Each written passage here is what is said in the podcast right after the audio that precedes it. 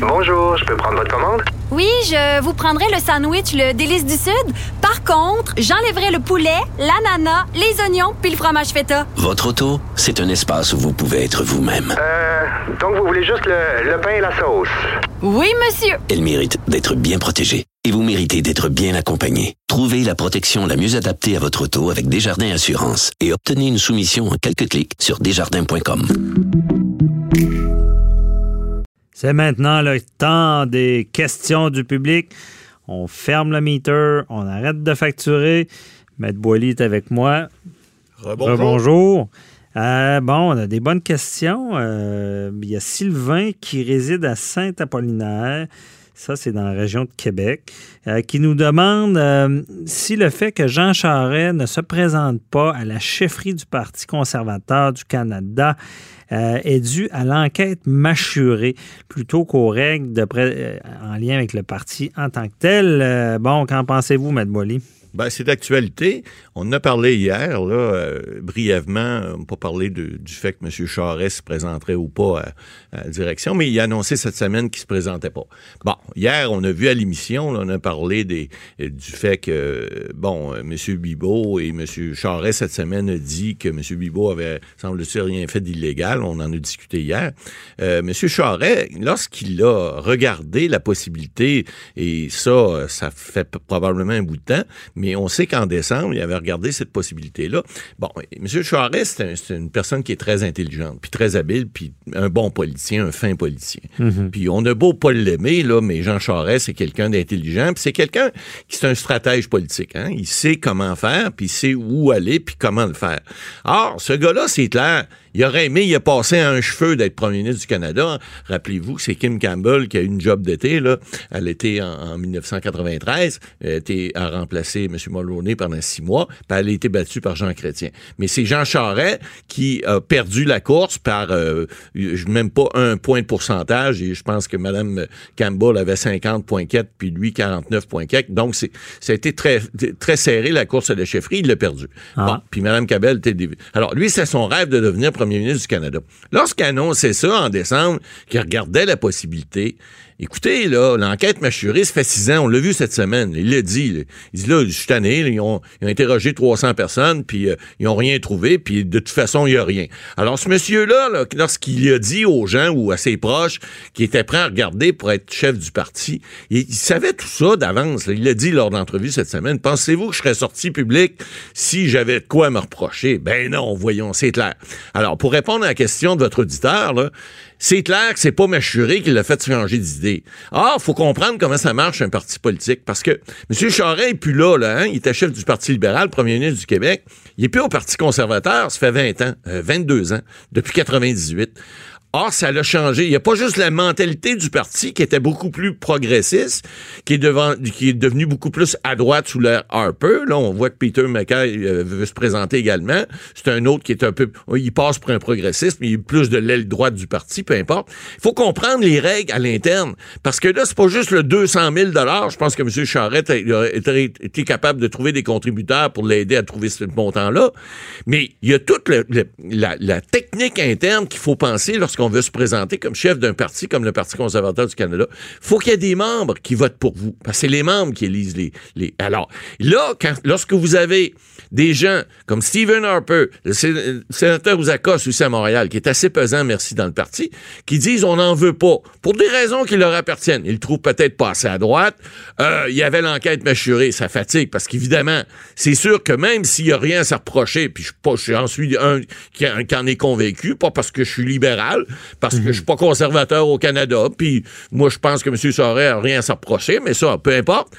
Mais c'est pas pour ça, c'est parce que c'est toujours une question d'apparence en politique. Vous savez, on est dans un monde d'apparence. Et là, il aurait fait les choux gras de- des autres, des libéraux, des NPD, du, Bloc québécois, qui auraient continué à alimenter le discours malsain que Machuré a mis sur la place publique sans qu'il y ait des accusations, etc. Et ça, c'est pas sain dans un parti. Donc, M. Charest, lui, a fait le tour. Il a même dit, lors de l'entrevue cette semaine à M. Roy, Radio-Canada, il a même dit que il avait appelé M. Harper. Bon, M. Harper, il a parlé. Ça veut pas dire que M. Harper, il l'a envoyé promener, mais il a peut-être fait comprendre, écoute, mon chum, si tu y vas, là, pas sûr que je vais t'appuyer. Pour des raisons qui lui appartiennent, parce qu'ils ont eu des de- mailles à partir lorsque M. Harper était premier ministre du Canada, puis lui était euh, premier ministre du Québec. Donc, tout ça, là, faut comprendre, M. Bernier. Dans un, dans un contexte politique, dans un contexte d'aller à la chefferie, ben, il faut que tu sois élu par les membres. Et puis les membres de l'Ouest, si Harper embarque avec sa gang, puis il- parce qu'on sait qu'il emmène encore large, même s'il a démissionné de son poste au conseil d'administration du parti, il emmène large. Parce que il- c'est ça, c'est, il faut comprendre que pour être à la chefferie, il faut que les membres du parti Ben oui, ils votent pour le toi. veulent là. Puis il faut que pas des élections. Ben, là. non, non, non, non. Puis il faut pas juste être des membres. faut que tu aies aussi le caucus. Si t'as pas le caucus avec toi, le caucus, ce sont les députés du Parti conservateur du Canada. Il y en a quand même beaucoup.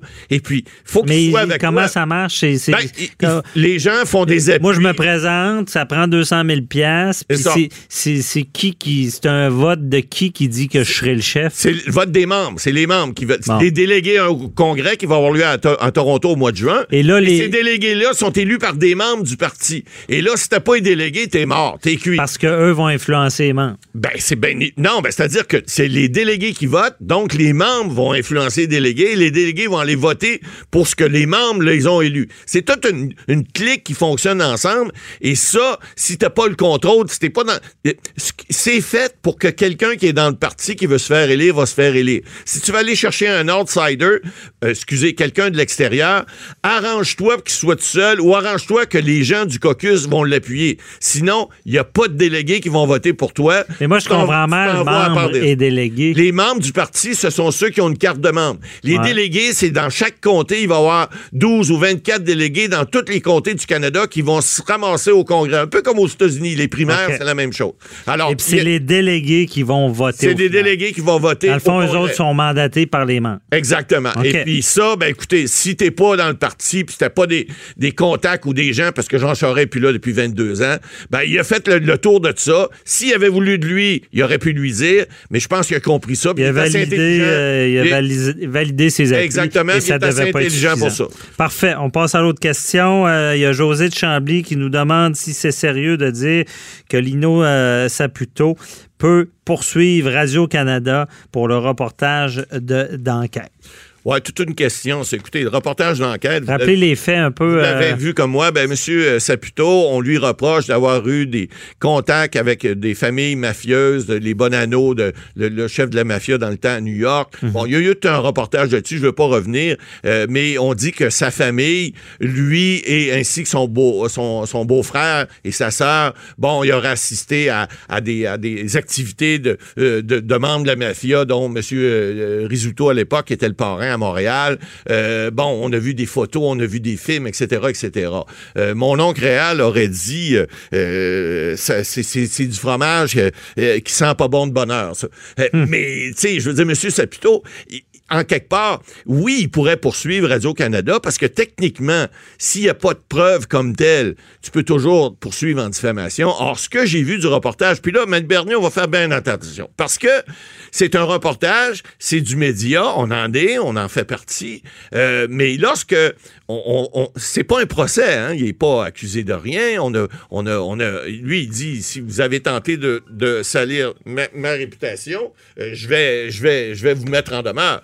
Mais moi je vous fais une prédiction, je vous dis que si effectivement euh, M. Saputo met en demeure Radio-Canada, euh, je demeure convaincu, moi, que ça ira pas plus loin. Parce que pourquoi? Parce que si ces allégations-là pourraient être vérifiées dans un procès, ben là, il va y avoir plus de questions. Oubliez pas que dans le reportage de Radio-Canada, on rappelle que dans, il y a plusieurs années, il y a un juge de New York qui a refusé de donner des permis à la famille Saputo pour exploiter euh, des fromageries, semble-t-il, dans l'État de New York, parce qu'il avait trouvé, lui, qu'il y avait des ramifications avec la mafia, puis il avait carrément refusé ça. Alors, est-ce que ça, ce procès-là, pourrait re- revenir ici sur la place publique?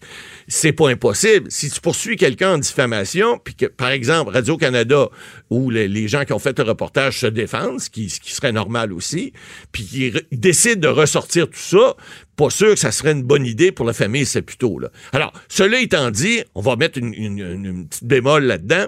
On ne sait pas effectivement, si tout le reportage a été vérifié, J'imagine que oui, parce qu'ils ont des avocats aussi à Radio-Canada. Avant d'autoriser des reportages comme ça, euh, comme à Québécois et partout, Mhm. on fait des vérifications et on essaie de s'assurer que ce qui est dit, euh, c'est pas, on ne se fera pas poursuivre en diffamation.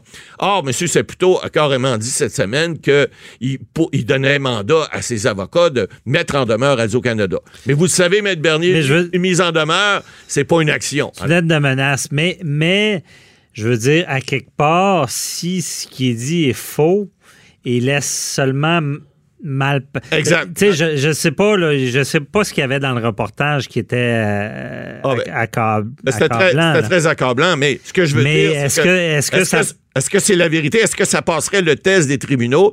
Est-ce que la preuve qui a été mise dans le reportage d'enquête serait suffisante pour dire que quelqu'un ici n'a pas diffamé, mais que tout ce qui a été dit est vrai? Ben, si c'est le cas, euh, la famille Zaputo a pas d'intérêt à ce que ça soit recensé. Si c'est pas le cas, ah ben là, possiblement. Mais vous savez, Ben, c'est ce, qu'ils disent, là. C'est, pas ça. vrai ce qu'ils disent. Ben, ce qu'il dit, c'est qu'il va mettre ses avocats en demeure. Le- le Radio-Canada, maintenant, comme je vous dis, souvent, les mises en demeure, comme vous dites, c'est des petites lettres de menace, puis après ça, on, laisse ça lettre morte. Mais si tu t'en vas, puis tu lui, je veux dire, il y a quand même euh, au-delà de 80 ans, Ouais. c'est la famille la plus riche au, Au au Québec. Québec. Ouais. C'est quand même. Je, je veux dire, on peut pas rien que présumer de ça. Là. Je veux Non, dire, non, mais ça ça- prend des preuves concrètes. Exact. Je Moi, j'ai, pas vu le détail, mais Non, mais moi, si- je l'ai vu, le reportage. si Non, non, mais il y a des preuves pas concrètes. des preuves. Non, non, mais il y en a, là. Dites pas ça. Il y en a. Concrètes. Je y en sais pas. il y en a Je- montré. pas vu. Ben, moi, j'ai vu. Je peux vous dire qu'il y a des preuves qui semblent concrètes, mais c'est pas le test judiciaire. Alors, le test des médias, c'est une chose, mais le test judiciaire, c'est une autre chose. Est-ce que, à ce moment-là, une cour ne pourrait pas dire, euh, écoutez, ce qui est là, c'est vrai, c'est véridique, donc c'est pas de la diffamation. Vous pouvez pas revenir là-dessus, mais est-ce qu'ils ont intérêt à le faire? Je demeure convaincu qu'ils ne le feront pas. Alors, Ben, une autre prédiction. Non, non, mais c'est ça. Moi, je pense que c'est un jeu dangereux des deux. Tu sais, je veux dire, à quelque part, euh, c'est quand même assez grave de prétendre ça. Je- Puis là, j'ai pas vu toute la preuve, là, toutes les. vous écoutez le reportage, on s'en parlera. euh, OK. Mais je me prononce pas sur ça parce que c'est pas mes affaires là-dessus.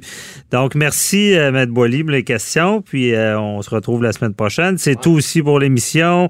Euh, donc, bon, la semaine prochaine, même heure, même poste, comme on dit, vous aurez d'autres bonnes analyses du judiciaire. Bye bye, bonne semaine.